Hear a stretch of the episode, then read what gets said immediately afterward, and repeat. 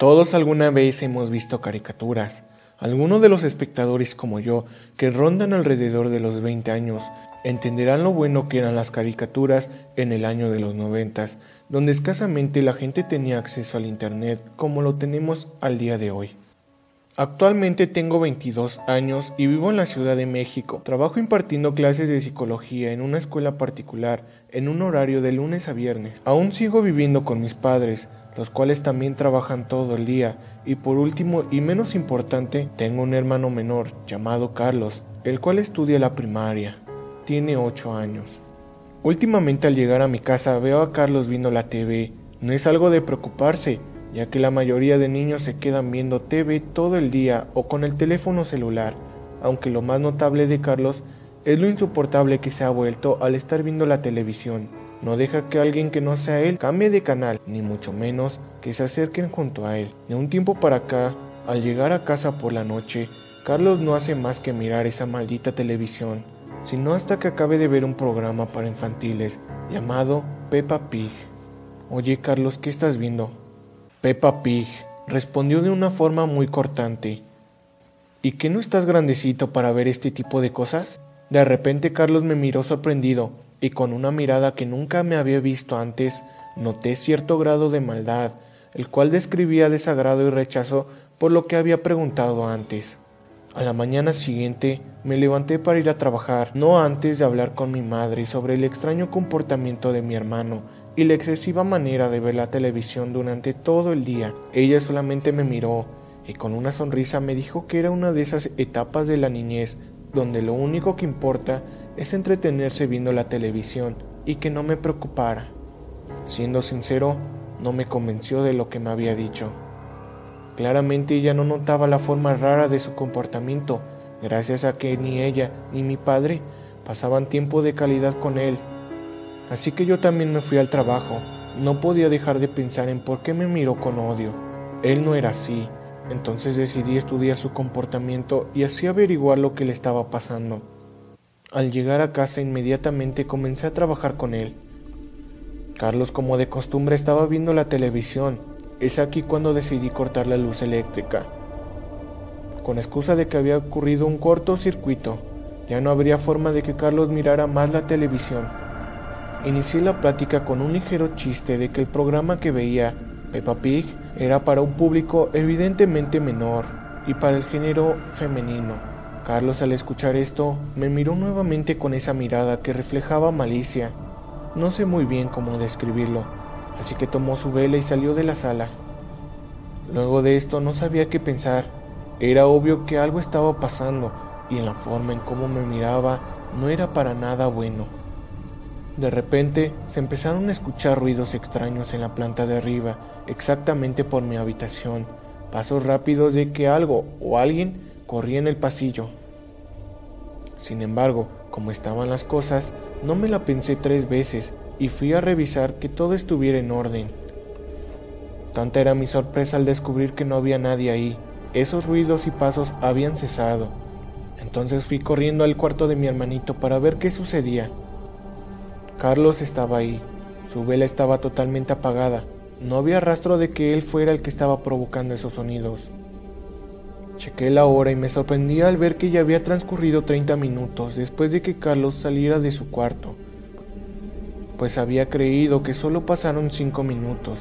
De pronto, las luces de la casa se encendieron solas, solo para descubrir que Carlos, mi hermanito menor, no estaba mentalmente sano, pues casi toda la habitación tenía figuras y muñecas de esa tal Peppa Pig.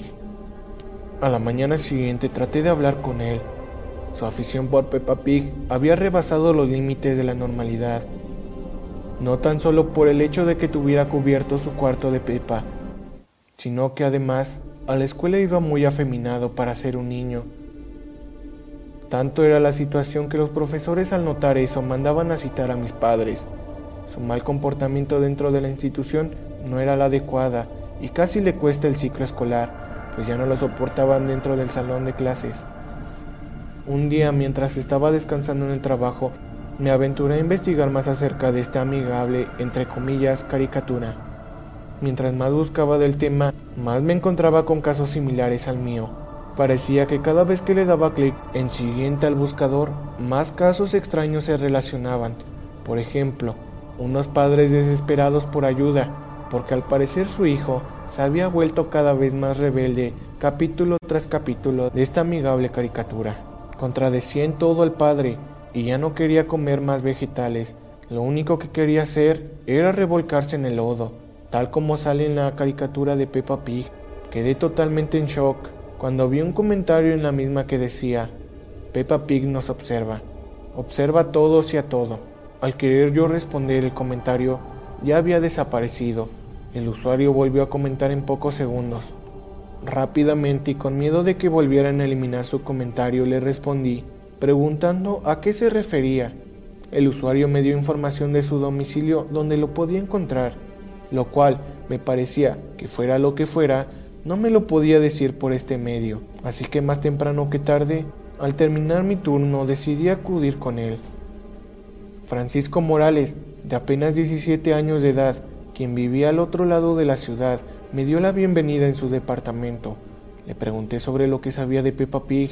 Él me dijo que él se lo estaba esperando, pues él escribe críticas acerca de caricaturas actuales por medio de internet. Me dijo que todo iba bien en el primer capítulo, un show donde el desarrollo de la historia ocurre alrededor de Peppa y su familia. Sin embargo, a la hora de fijarse en el diseño, se encontró con algo muy escalofriante. Al final de cada capítulo ocurre una escena muy peculiar, que si lo ves segundo por segundo te darás cuenta de dicha escena. A veces dura más, a veces menos, pero siempre está ahí.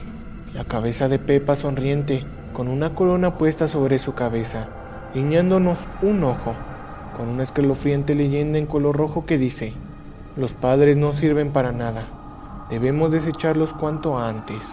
Al ver esto, salí corriendo de ahí dándole las gracias y conduciendo directo a mi casa. Sabía que algo iba mal, le llamaba a Carlos y no me contestaba nadie. En una ocasión me había hecho esto y era algo malo, puesto que esa vez Carlos se iba de la casa sin decir nada. Ya llevaba más de una hora conduciendo para llegar por fin a casa. Ya se había hecho noche y hacía mucho frío. Me alivié un poco cuando llegué a la casa y miré los carros de mis padres. Estaban estacionados en la cochera. Entonces sabía que ese mal presentimiento era causado por mi mente, ya que si hubiera pasado algo malo, padre o mi madre habrían marcado inmediatamente. Yo sabía que al atravesar esa puerta tendríamos una larga plática en familia, así que abrí la puerta y me encontré con todo tranquilo. Al subir las escaleras para buscarlos y revisar el cuarto de Carlos, estaban esos dos seres que me habían otorgado la vida, sentados en unas sillas sin hacer movimiento alguno, todos cubiertos de sangre. No sabía qué hacer, no había nadie más en la habitación. Comencé a gritar con desesperación. Alguien había degollado a mis padres. No podía creerlo aún. Así que fue en ese entonces que los abracé fuertemente, pues ese sería mi último recuerdo que tendría de ellos. Llamé a las autoridades y llegaron lo más rápido posible. Ese día tuve que dormir en un motel. Más tarde me notificaron que mi hermano Carlos no se encontraba en casa y que mis padres habían sido asesinados a sangre fría con cuchillos quirúrgicos, los cuales jamás hallaron rastro. En las próximas tres semanas, mi vida ya no tenía sentido. Sin embargo, sabía que por el bien de todos debía seguir trabajando para encontrar a mi hermano menor. Ya para el sexto mes, las cosas iban calmando. Comenzaba a acostumbrarme a la maldita soledad. Cuando alguien toca la puerta, caminé hacia ella y abrí. No había nadie. Solo había un sobre de dudosa procedencia que no decía de quién era. Lo único que decía era, de mí para ti. Cuando la abrí, Quería creer que era un juego o una broma de mal gusto. En el interior de la carta contenía un impreso que decía, el siguiente eres tú. Rápidamente llamé a Francisco, quien ya no había sabido nada de él. Sin embargo, no contestaba. De nuevo me sentí presionado, y ese mal presentimiento como el día en el que murieron mis padres volvió. Fue aquí en donde comprendí todo. Francisco y yo somos los únicos que sabemos el secreto y Pepa no quiere que nadie más sepa. Estoy seguro que ella tiene a mi hermano y no sé de lo que sea capaz de hacer para que este mensaje no se difunda. Por ello lo expongo a la red con todos ustedes, porque para ese entonces yo ya estaré muerto. No veas a Peppa Pig. Si te gustó el video que acabas de ver, dale like y no olvides comentar aquí abajo qué caricatura quieres que crea una creepypasta. Compártelo con todos tus amigos y a personas que vean Peppa Pig. Se despide su amigo y colega Mercurial Dark 10. Hasta la próxima.